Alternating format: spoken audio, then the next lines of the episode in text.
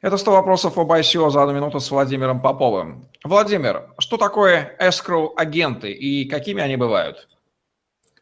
По существу это гаранты, которые говорят сообществу, что мы проверили данный проект, мы за него ручаемся, и тем самым мы э, непосредственно готовы высказаться в его пользу, ну и как-то его поддерживать. Как правило, такие гаранты можно разделить на две большие составляющие. Это технические гаранты, такие как проект Descorel, который ставит смарт-контракт, э, следящий за тем, куда непосредственно расходуются средства.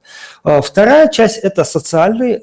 Здесь можно выделить тоже две группы. Это личные какие-то гаранты, да, непосредственно, а, то есть люди, которые, например, консультируют по юридическим вопросам и анализируют, делают due diligence проекта, или там по маркетинговым вопросам, по техническим. И э, вторая составляющая, большая группа, это непосредственно команды, как правило, это относится к, тех, к технической части. Почему? Потому что ну, проаудировать большое количество смарт-контрактов один человек, конечно, может, но обычно это делает несколько людей и объединенных под э, определенные гиды. Также э, командами очень м, принято делать due diligence проектов юридически.